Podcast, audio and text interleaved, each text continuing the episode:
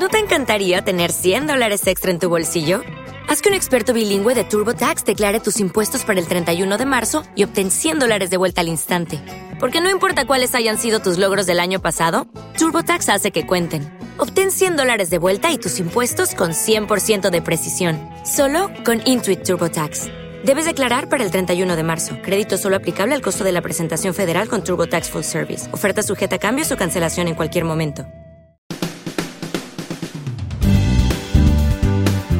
Soy Irene González, farmacéutica rural, y en redes sociales podéis encontrarme como Boticonsejo. Y yo soy Guillermo Estrada, y en redes sociales podéis encontrarme como DocPharma. Esto es La diferencia está en la dosis, donde trataremos temas, inquietudes y situaciones que vivimos una y otra vez en la farmacia. Además, vamos a tener un invitado especial, con un juego de bula y verdad y con una noticia un poquito picante. Sí, en el mostrador de la farmacia, pero seguro que otros compañeros sanitarios médicos, enfermeros, psicólogos, fisios, también viven situaciones parecidas y seguro que pueden sacar alguna enseñanza de este podcast. La diferencia está en la dosis, un programa hecho por farmacéuticos para farmacéuticos y otros profesionales de la salud. Hoy vamos a tratar un tema que es muy familiar y muy frecuente en la farmacia. Yo creo que no solo en la farmacia, sino en todos los sanitarios. Pero bueno, no por eso hoy vamos a dejar de aprender algo. Es frecuente que tengamos estos pacientes en la farmacia con esta enfermedad. Casi diría que es una de las patologías más frecuentes, ¿no, Guillermo? Sí, yo creo que sí, que es una de las patologías que más vemos en farmacia. Fíjate que a veces despersonalizamos un poco que yo creo que es uno de los grandes problemas a veces que tenemos los sanitarios, que hablamos de patologías y no de pacientes o de enfermos, ¿no? Pero eh, precisamente para eso vamos a conocer un poquito mejor esa patología y a los pacientes, que la invitada de hoy nos va a enseñar muchas cositas sobre diabetes mellitus. Pues nada, Guillermo, sin esperar más, ponnos al día con la dosis de datos.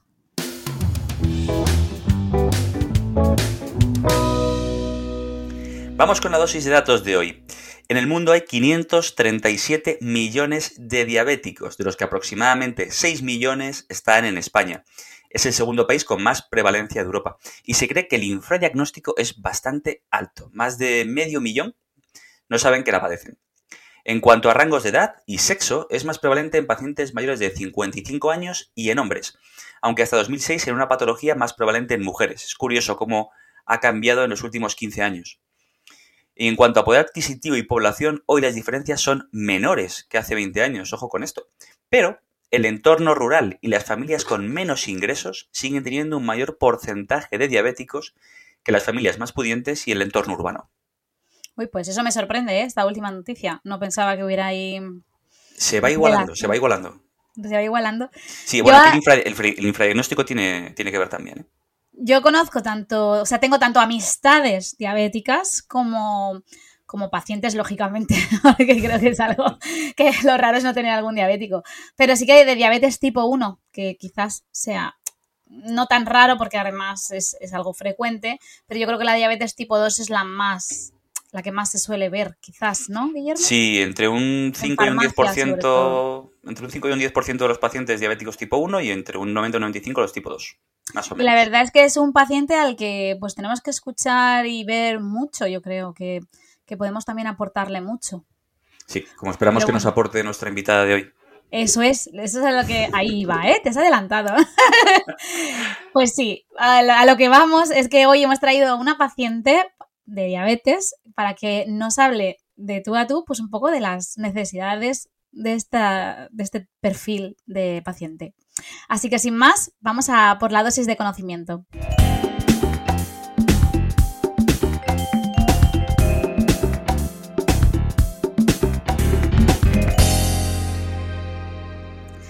Pues hoy contamos con una experta, no solo en comunicación, sino en comunicación sanitaria y concretamente relacionada con diabetes. Ana Trabadelo, que es periodista, dietista bueno, Instagramer y TikToker, eh, TikToker, ¿no? Ana, bienvenida. Mejor persona, Irene. Eso, eso, mejor persona. bienvenida, Ana, un placer. Muchas gracias, muchas gracias. Voy a empezar con una pregunta un poquito personal, que a mí me gusta siempre empezar así por lo más difícil. ¿Crees que es difícil reconocer públicamente que padeces una enfermedad? Bueno, es difícil reconocer públicamente que padeces una enfermedad mientras la padeces. Cuando la tienes, no es difícil. Y normalmente, al principio, sobre todo, solemos padecerla. Eh, el problema es que yo creo que, normalmente en el mundo sanitario se intenta ayudar al paciente ofreciéndole herramientas de, gestión de su patología, la que sea, o de su, diagnóstico, de sus síntomas, pero no se ofrece la ayuda que al final eh, el paciente necesita, ¿no? No todos los pacientes necesitamos lo mismo. Yo creo que eh, ha llegado el momento en, en, este despertar que parece que la sociedad está un poco medio teniendo de empezar a preguntarle al paciente qué te da miedo de todo lo que te he contado. Porque cuando entendemos el miedo del paciente, podemos ayudarle en eso que realmente para él es un obstáculo, ¿no? Normalmente cuando vas a la consulta y te dan un diagnóstico, te dicen, no te preocupes, si haces esto podrás tener buena calidad de vida. Pero es que no a todos los pacientes les preocupa lo mismo o no para todos los pacientes la calidad de vida implica lo mismo. Claro, claro. necesitado que me dijeran otras cosas. Claro, porque hay veces que enfrentarte a esa situación también te puede generar un problema. Es decir, el cambio de hábitos no es nada sencillo. Y pasar, yo bueno, En la diabetes tipo 1 no, mm, el cambio de hábitos eh, depende de los hábitos con los que vengas, ¿no? Pero hablo de alguien, en diabetes tipo 2 lo veo más complicado. Ah, o sea, hablo de un perfil de diabetes tipo 2, el, el llevar toda tu vida una forma de hacer las cosas y de repente, bueno, que normalmente a veces pues están mal hechas, a nivel alimentario sobre todo, y de repente hacer ese cambio hasta que consigues habituarte, tiene que ser realmente complicado, creo yo, vamos, es mi opinión. Pero pienso que ese periodo de adaptación en cualquier patología, ya sea diabetes o no, siempre son complicadas, siempre. Y nunca se le pregunta al paciente cómo está, que muchas veces lo que tú dices a los sanitarios como no te preocupes. no, pero ¿cómo estás?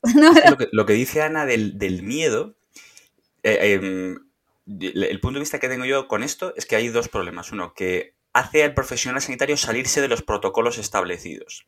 Y eso es una situación que al profesional sanitario le puede poner nervioso.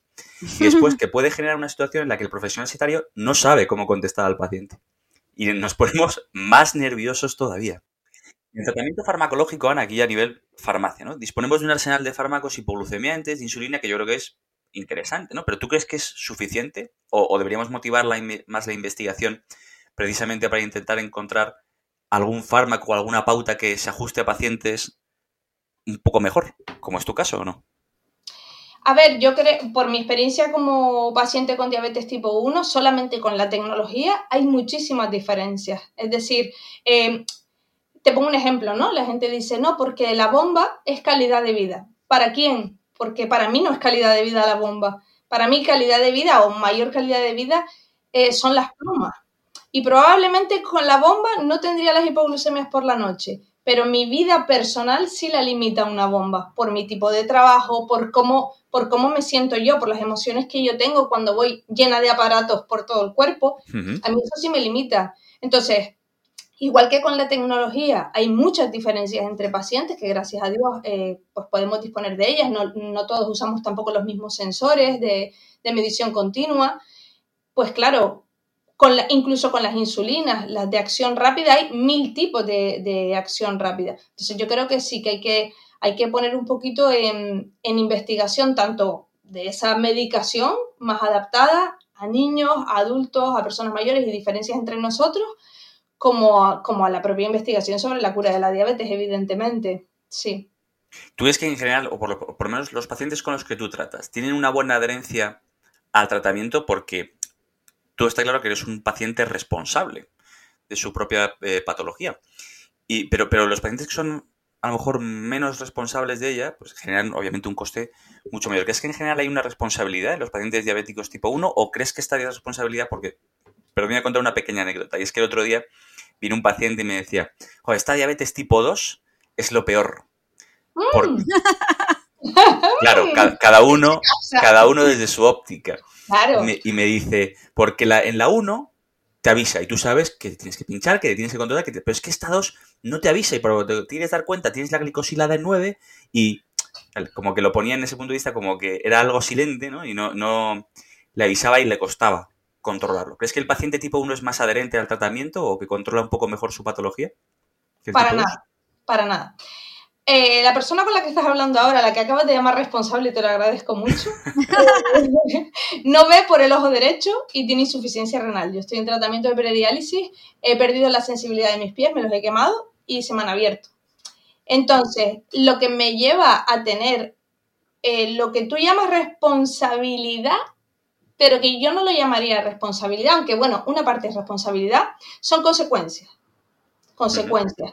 Entonces, yo gracias a que me ha pasado todo eso, he tomado el control de, de, bueno, de todo lo que es mi diabetes, pero porque me ha llevado a hacer un trabajo personal. Porque si yo no hubiese hecho un trabajo personal, yo hoy por hoy estaría muerta probablemente. Es decir, a mí no me ha salvado el decir, me voy a ser responsable con la diabetes. Me ha salvado entender por qué ocultaba mi diabetes, por qué tenía un trastorno alimentario, por qué me daba vergüenza tener diabetes. Todos esos por qué han pasado por el desarrollo personal y al desarrollo personal me han llevado las consecuencias. Entonces, si yo hubiese entendido cómo funcionaba muchos años atrás, no sería la persona que soy, eso está claro, pero desde luego no tendría insuficiencia renal y seguiría viendo por mis dos ojos perfectamente. Entonces, la adherencia depende de la persona y de, de, cuánto entienda lo que le pasa. Y no me refiero solo a la patología, sino a la parte de esa persona en la que hay un rechazo a la enfermedad. Porque el rechazo a la enfermedad viene por algo. Y es un algo emocional, desgraciadamente. Que los médicos, eso pueden no controlarlo. Habrá médicos que sí. O que tengan un poquito más de, iba a decir empatía, pero a veces no es de empatía, es más de inteligencia emocional y de tiempo. Claro, tú no le puedes pedir a un médico que se ponga la piel de un paciente cuando le da cinco minutos para atenderte. Bastante hace que te diga lo que puedes comer, ¿no? Em. Entonces, el, problema viene de mucho más atrás. Yo cuando, cuando hablamos de responsabilidad lo toco con pinzas, ¿no? Porque yo, yo no diría que yo he sido una irresponsable, diría que he tenido un descontrol emocional que me ha llevado a unas consecuencias. Porque luego soy muy responsable en el trabajo que no tiene nada que ver, vamos. a ver, pero sí que es cierto que la situación que viviste, pues es lo que es diferente, ¿no? Es lo que tú dices ahora, es cuando eres responsable. claro. Es lo que te ha llevado ese camino o esa. Sí. Sí, lo, sé lo que te refieres. Por eso decía que la palabra no me gusta, porque yo creo que tiene que ver más con, el, con, con la conciencia, ¿no? Con lo consciente que eres de, de por qué haces las cosas. Mientras que vives en automático, yo me creía realmente que era menos que, que los demás, como adulta, ¿eh? No estoy diciendo como niña. Como adulta me creía realmente que era menos que los demás. Yo estuve trabajando en una productora más de 15 años y ningún compañero mío sabía que tenía diabetes. Lo que tú asimilas de pequeño se va arrastrando hasta que eres adulto si no lo trabajas. Y para trabajarlo tienes que ser consciente. A mí, en mi caso, me ayudaron los problemas de salud. A otras personas a lo mejor no les hace falta o incluso desde el principio lo integran bien, pero sobre todo en el caso de los niños suele haber una buena aceptación de la condición al principio y cuando pasa el tiempo es cuando se empieza a generar el rechazo. Entonces hay que, hay que darle a los niños las herramientas para que antes de que llegue el problema sepan por qué les, por qué les va a pasar cuando les pase, porque les va a pasar. Eso es un hecho. Aquí en el, programa hemos hablado con varios psicólogos, hemos hecho algunos programas relacionados con la salud mental y hablaban de, de la necesidad de incorporar más psicólogos como profesionales de salud en la atención primaria. Pero lo hemos enfocado siempre en esos programas desde la patología de salud mental o de los problemas de salud mental. Pero aquí en este caso sí es interesante lo que tú planteas, que se incluyan estos psicólogos para otras patologías que requieren esa aceptación y para un mejor control de la adherencia, por, yo creo.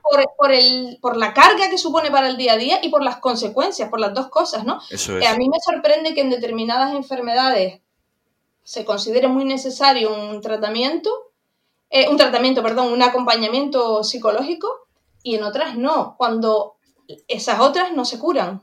¿Ves? Yo creo que depende ahí del paciente. Y deberían dar la opción en función de cada paciente. Pero cuando el paciente es un niño, siempre debería tener ese apoyo. porque no sabemos cómo es el o un, o un adolescente que también. Claro, claro, niño adolescente, sí. También, también, también, también. Y a ver, en España sabemos que hay mucha diferencia a nivel de financiación, de medicación y sobre todo en los sistemas de monitorización. ¿Cuánto le puede costar a un paciente con diabetes, económicamente hablando, controlar su diabetes? Claro, es que me encanta que me hagas esta pregunta, Irene. ¿Verdad? Porque ojalá fuesen los sistemas de monitorización. Es decir, aparte de que hay comunidades Ya, en las que se da y comunidades en las que no, si eres una persona como yo, que tienes consecuencias de un mal cuidado, pues en mi época, aparte que no existían los sistemas de monitorización, eh, la diabetes si hoy está mm, castigada a nivel social, en mi época, pues mucho más, ¿no? Eh, mi gasto durante cinco años fueron lo- los sensores, porque no me los cubrían en mi comunidad autónoma, ¿no? Que es Canarias. Pero, ¿qué pasa con tener que ir al hospital? ¿Qué pasa con los días que no vas a trabajar por las analíticas? ¿Qué pasa con la EPO, que es para la insuficiencia renal? ¿Qué pasa con el oculista? ¿Qué pasa con el podólogo que me tiene que, que tengo- me lo tengo que pagar porque no me lo incluye el seguro? Eh, ¿Qué pasa con todo eso? Es- eso es un gasto. Es que es un, y un gran gasto al final, ¿eh? Porque empiezas con una cosa y sigues con lo demás. Claro, por eso no, no solo es la insulina y los sistemas de monitorización, que por cierto ya te digo que yo estuve cinco años que no los tenía financiados, que eran 60 euros cada 14 días más los gastos de envío, porque no vas a la farmacia y los compras. Ahora ya, no, ya. pero antes no. Bueno, Entonces, yo ¿qué tengo una-. Yo tengo una, una, una amiga que es diabética tipo 1 y ella sí que lleva bomba y, y todos, los, todos los sistemas va a recogerlos al centro de salud, pero que se lo dan contadísimos. Dices que se me rompe uno y, y ya no tengo. Que también tienes que ir, que también tienes que ir. Sí, tiene que ir a recoger lo que en la pandemia estuvimos hablando, me dijo ella. Menos mal que justo el día que cerraron para, pues que nos, un poco nos aislaron a todos en casa, dice, había ido a recoger para 20 días. Dice, si no, no sé qué hubiera sido de mí. Así, o sea, ya no- Muchas veces pasa eso, el, el sistema también viene, viene mal, porque, porque es tecnología y falla, o incluso se inserta mal. A veces También. no se inserta mal, sino que la, la cánula no entra no le da correctamente. correctamente, no le da... Por eso te digo que todo eso luego son gastos, que al final para cualquier persona no es tan sencillo, me refiero, alguien que no pueda económicamente pues llevarlo a cabo, porque por suerte, pues mira, pues tú puedes o otro, que sí, son gastos, pero alguien que no pueda, que realmente no pueda, Hello, it is Ryan, and I was on a flight the other day playing one of my favorite social spin slot games on chumbacasino.com. I looked over the person sitting next to me, and you know what they were doing? They were also playing Chumba Casino. Coincidence? I think not. Everybody's loving having fun with it. Chumba Casino is home to hundreds of casino style games that you can play for free anytime, anywhere, even at 30,000 feet. So sign up now at chumbacasino.com to claim your free welcome bonus. That's chumbacasino.com and live the Chumba life. No purchase necessary. VGW Group. Void were prohibited by law. See terms and conditions. 18 plus. With Lucky Land slots, you can get lucky just about anywhere. Dearly beloved, we are gathered here today to. Has anyone seen the bride and groom? Sorry, sorry, we're here. We were getting lucky in the limo and we lost track of time. No, Lucky Land Casino, with cash prizes that add up quicker than a guest registry. In that case, I pronounce you lucky. Play for free at LuckyLandSlots.com. Daily bonuses are waiting. No purchase necessary. Void where prohibited by law. 18 plus. Terms and conditions apply. See website for details.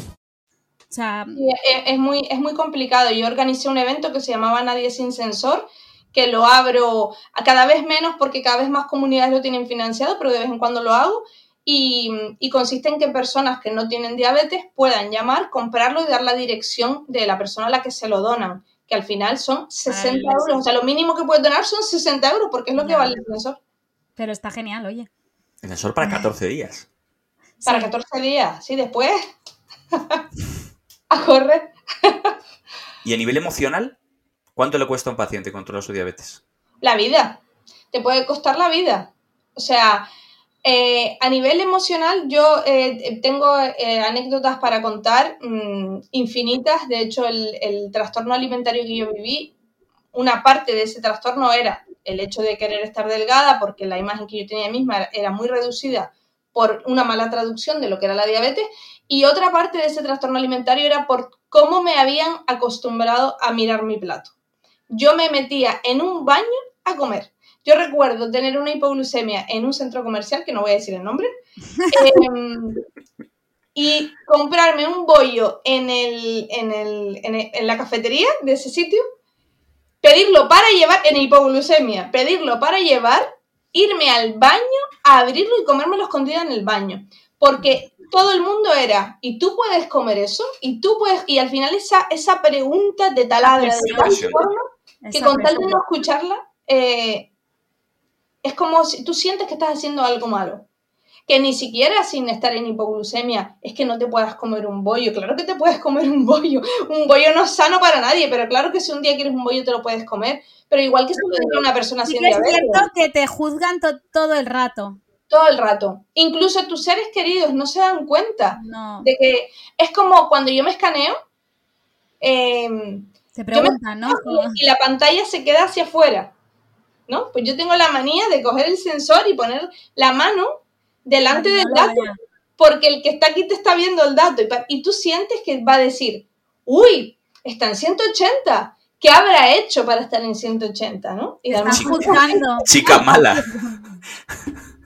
Claro, es como esa presión continua. Entonces, si tú tienes unas buenas herramientas, una buena autoestima, un buen autoconcepto y, y sabes más o menos cómo funcionas y qué es lo que te duele y por qué te duele, te será más fácil. Pero si nadie te enseña eso, No, y no, en el caso contrario pasa también, ¿eh? O sea, la gente que se cuida mucho, mucho, mucho, mucho, también sufre mucho. Porque Pero hay porque se obsesionan. Claro, se obsesionan. Se obsesionan Claro. muchísimo. Y, Ana, ¿qué puede hacer la farmacia com- comunitaria por sus pacientes diabéticos? ¿Qué podemos hacer para ayudaros? La farmacia, bueno, eh, no lo sé realmente. Estaría bien que nosotros, por ejemplo, pudiésemos conseguir las agujas de las plumas o los sensores, quien los tiene que comprar, que los pudiera conseguir en la farmacia. Nos facilitaría mucho la vida. Sí, Eso aunque lo- sea recogerlos, como en Claro, el tema de hospitales, que a veces se está haciendo así. Es que es, es- ahí hay una gran contradicción, ¿no? O sea, las agujas es súper importante cambiarlas en cada pinchazo, estoy de acuerdo. Pero si yo tengo que perder un día yendo al ambulatorio para conseguir mis agujas, yo las uso tres veces.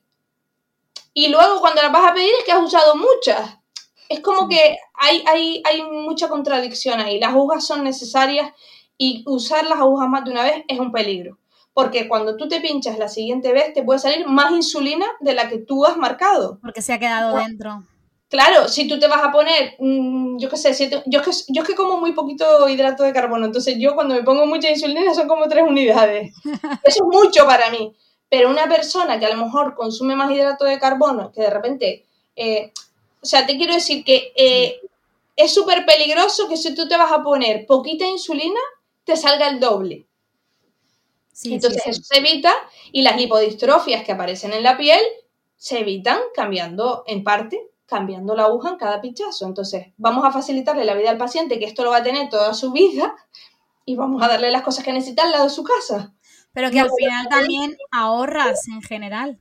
Ahorras tú también, porque si lo tienes Claro. al lado de casa, pues no te hace falta hacer tantos viajes. Al final la farmacia siempre está Mira, la carga emocional es menor. Sí, A mí tener que ir al ambulatorio 15 veces no es lo mismo que tener que ir dos. No me siento igual que, que- que una amiga yendo 15 veces al, ambula- al ambulatorio. sí. Yendo dos tampoco, pero no es lo mismo. Y que la pérdida de tiempo a nivel laboral también es menor. Porque Claro, yo cuando voy a la normalmente- A la farmacia, perdón, del hospital. Ya, la del hospital a buscar mi EPO, yo pierdo, yo tengo que perder el día. el día a- entero. Totalmente. Claro, si, si la nefróloga considera que yo tengo que subir mi cantidad de EPO, pues más veces tengo que ir a la farmacia. Entonces, hay que, yo creo que ese es el tema, facilitarle la vida al paciente para que se sienta menos víctima, porque al final el victimismo eh, está ahí y conectamos con él cuando, cuando los estímulos también nos ayudan a, a conectar con él. Bueno, estamos sumando una, una serie importante de reivindicaciones, ¿no? Estamos teniendo psicólogos Sí. en seguridad social para patología crónica que no sea patología de salud mental. Estamos hablando de financiación completa de más recursos y acabamos de incluir que las farmacias comunitarias podamos ayudaros a tener menos desplazamientos, tanto para medicamentos que puedan ser retirados de farmacia hospitalaria, que los podéis retirar en farmacia comunitaria, obviamente con, con la dispensación adecuada, como eh, las, las agujas, las puntas, para poder realizar correctamente esos pinchazos. Me parece fantásticas las, las reivindicaciones. Y ahora, Ana, vamos a ir a la parte tecnológica. ¿Qué aplicaciones eh, móviles, recursos digitales o si quieres físicos, eh, recomiendas para que nuestros pacientes estén mejor atendidos y puedan controlar un poco mejor su patología diabética? Yo creo que como recursos para un paciente con diabetes lo importante es asociarse a una asociación de personas con diabetes, porque no solo van a acceder a determinada información que de otra forma no, no aprenderían, o por lo menos así es más accesible, sino que también se van a relacionar con otras personas físicamente que tienen diabetes. Y esto creo que es súper importante. Es súper importante para darnos cuenta, primero porque compartiendo experiencias se aprende mucho, ¿no? a veces alguien está haciendo otra cosa que no tiene nada que ver con lo que tú haces y te abre una puerta hacia otro lugar y dices, ay, a lo mejor si hiciera esto, porque, porque comparten, sobre todo los padres, experiencias con otros padres y se sienten más arropados, porque al final la comunidad, cuando vives una condición que normalmente en tu entorno eres tú el único, ayuda mucho. Eh, a nivel tecnológico, por supuesto recomiendo las redes sociales con un gran filtro de, de, quién nos fiamos y de quién no, pero sobre todo para lo mismo, para acceder a, determinados recursos, porque hay mucha gente que está especializada en determinadas cosas y es interesante. Hay una TikToker que se llama La Trabadelo que es muy recomendable. bueno, y, y, muchas más personas que aportan muchísimo, muchísimo valor. Y luego, por ejemplo, a mí me ha ayudado mucho tener una aplicación que se llama Xdrip, se escribe una X y seguido de Drip. Porque cuando nosotros utilizamos el, sensor que nos suelen financiar, por lo menos en Canarias, em, nosotros, ese sensor es maravilloso, pero el Bluetooth le falla mucho. Es algo que todo el mundo, que todo el mundo sabe, todo el mundo que lo usa lo sabe. Cuando tú utilizas esta aplicación, es como que tienes otra base de datos más para que te llegue el móvil y esta no sé por qué, pero nunca falla. Sí, te puede fallar una vez, pero no es como la otra, que está continuamente desconectándose. Y eso te da mucha tranquilidad porque por la noche sabes perfectamente que las alarmas te van a sonar si estás en hipoglucemia. Esta, esta aplicación para mí es una maravilla. Y luego eh, también recomiendo la página web www.bedca con B, D y C, bedca.com, donde puedes poner cualquier alimento cocinado sin cocinar que te va a decir eh, todos los nutrientes, sobre todo los más importantes, los hidratos de carbono para poder calcular nosotros nuestra dosis de insulina. Mm, qué bien. Oye, qué interesante. Es interesante. Pues nada, Ana, con esto hemos terminado la dosis de conocimiento, pero esto no acaba. Ahora vamos a por la parte divertida. Vamos a por el juego de bulo verdad. Bien, pues para rematar la parte de comentarios, vamos a empezar con una dosis de juego, Ana. Te voy contando más o menos. Vamos a hacer una afirmación y tú nos vas a decir si es bulo o verdad y una pequeña explicación de por qué, ¿vale? Nada, cortita. Así que, Guillermo, vamos, dale. Ana, los diabéticos no podéis comer fruta. Bueno, si esto fuese verdad, realmente no sería sobre la fruta, sería sobre todos los hidratos de carbono, porque al final la fruta lo que tiene eh, que la gente asocia a la diabetes como algo negativo es la fructosa y la fructosa es un hidrato de carbono. Cualquier alimento con hidrato de carbono tenemos que cubrirlo con insulina. Mientras que tengamos insulina, podemos comer fruta. Otra cosa es hartarnos a comer fruta, pero, pero podemos, podemos. O sea que falso. Es un bulo como muy extendido, ¿eh? Sí, no, pero además no es fruta, el plátano es la uva. Eso es, cabeza. bueno, voy a por la siguiente, Ana. El ayuno intermitente reduce el riesgo de padecer diabetes tipo 2. Falso. Es decir, al final el ayuno intermitente es una herramienta alimentaria. Se puede usar muy bien y se puede usar muy mal. Entonces, depende de la persona y depende de cómo lo aplique. Sí, más o menos. Guille, ¿haces la última? Ana, los diabéticos no pueden conducir ni pilotar. ¡Budad!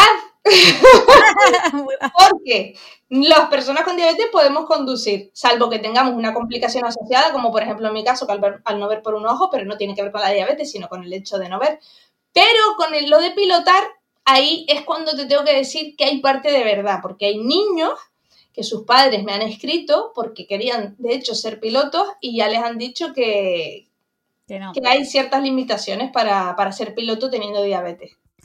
Bueno, pero no hay, no hay tantas limitaciones, porque vamos a ir a por la noticia y os contamos un poco más.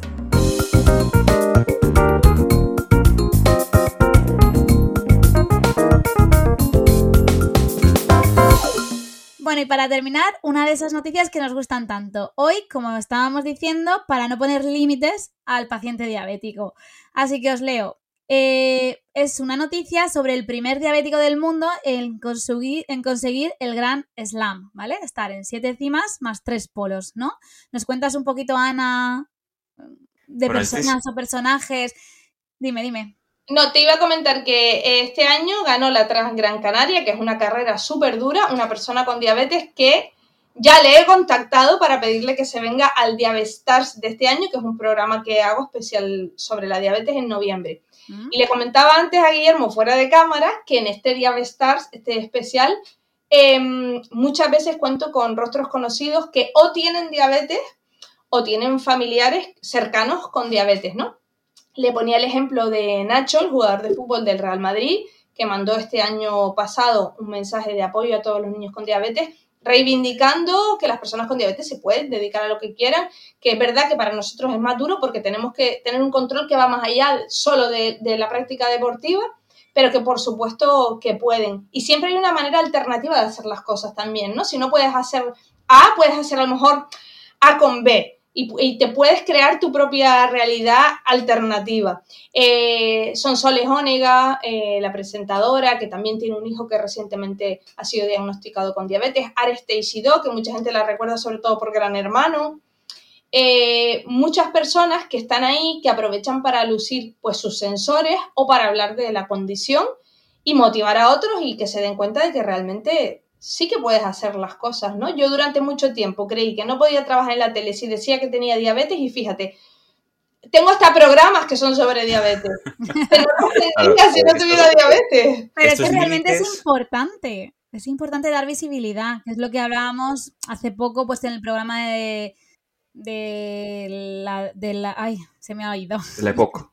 De la EPOC, sí, perdona. Sí, sí, sobre, sí. el- sobre la EPOC que no se, no, no se daba visibilidad. Y es muy importante para que también el paciente se sienta identificado y, y ponga un poquito, pues eso que tú decías, ese proceso que pasaste, también ayuda el ver a gente que está en el otro lado, ¿no? En, en la zona más idílica, se puede decir. Y que, lleva una vida normal como cualquier persona, porque la puede llevar.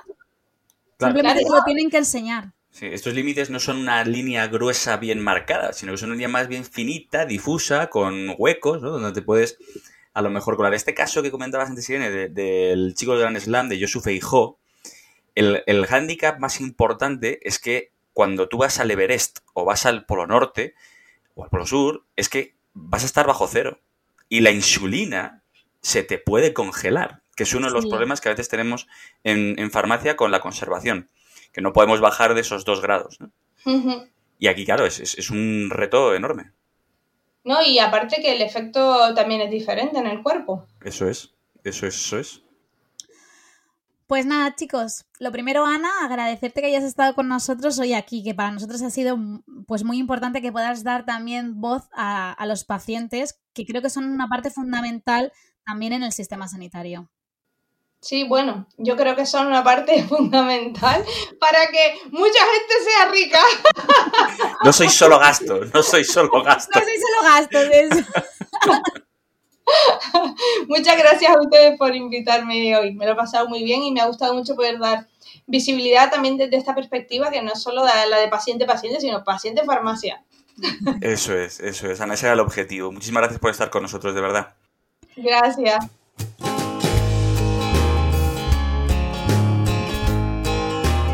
Si queréis localizarnos, podéis escucharnos en vuestra plataforma de audio favorita. Bueno, Ana, ¿dónde pueden encontrarte nuestros oyentes, escuchantes, si quieren localizarte?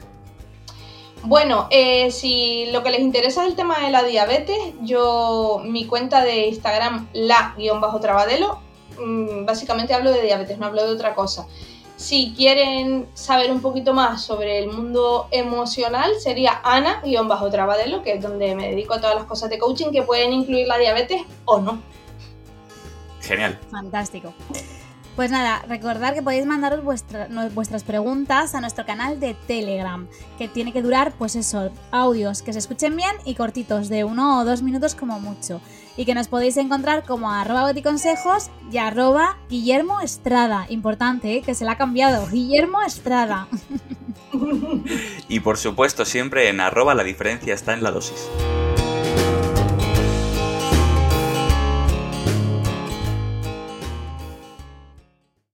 Lucky Land slots, you can get lucky just about anywhere. Dearly beloved, we are gathered here today to. Has anyone seen the bride and groom? Sorry, sorry, we're here. We were getting lucky in the limo and we lost track of time. No, Lucky Land Casino, with cash prizes that add up quicker than a guest registry. In that case, I pronounce you lucky. Play for free at LuckyLandSlots.com. Daily bonuses are waiting. No purchase necessary. Void where prohibited by law. 18 plus. Terms and conditions apply. See website for details.